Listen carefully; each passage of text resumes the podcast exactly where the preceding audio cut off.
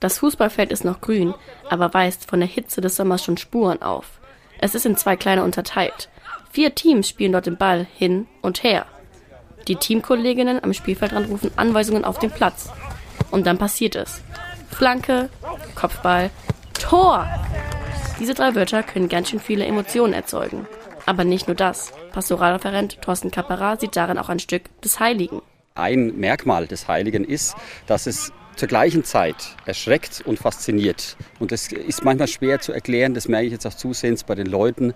Äh, und beim Fußball kann man das ganz leicht erklären, durch ein Tor einfach. In dem Moment, in dem ein entscheidendes Tor fällt, genau in dem Moment, wo der Ball die Linie überquert, ist es in dem Moment äh, einfach äh, für die einen furchtbar erschreckend, für die anderen total toll. Also ein komplexer Sachverhalt, leicht erklärt durch Fußball.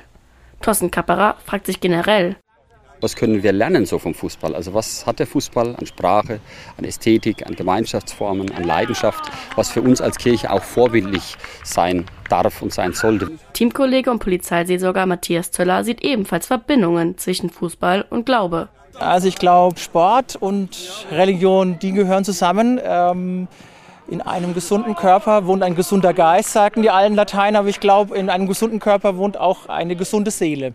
Das Weltliche mit der Kirche verbinden hört sich modern an, ist es aber nicht, denn das Zweite Vatikanische Konzil hat sich schon in den 60ern damit beschäftigt. Was da drin steht, auch an Sprengkraft und frage mich dann, da hat sich ja die Kirche schon geöffnet für die Welt. Dennoch nehme ich es in vielen Teilen nicht pauschal und nicht überall, aber schon war, dass wir noch zu weit weg sind äh, von, äh, von den Leuten, einfach mit dem, was wir vermitteln wollen, dass unsere Kirchen eben immer leerer werden. Und ich frage mich dann, wenn wir doch schon so lange die Texte haben, warum, warum ist denn diese Entwicklung so? Die Kirche müsse sich nicht neu erfinden, erklärt er. Sondern einfach mal das ernst nehmen, was wir schon gesagt haben, das wäre schon mal ein erster guter Schritt. Einen Schritt auf die Gläubigen zugehen. Das ist das Ziel. Die Strategie dazu ist scheinbar schon lange geschrieben.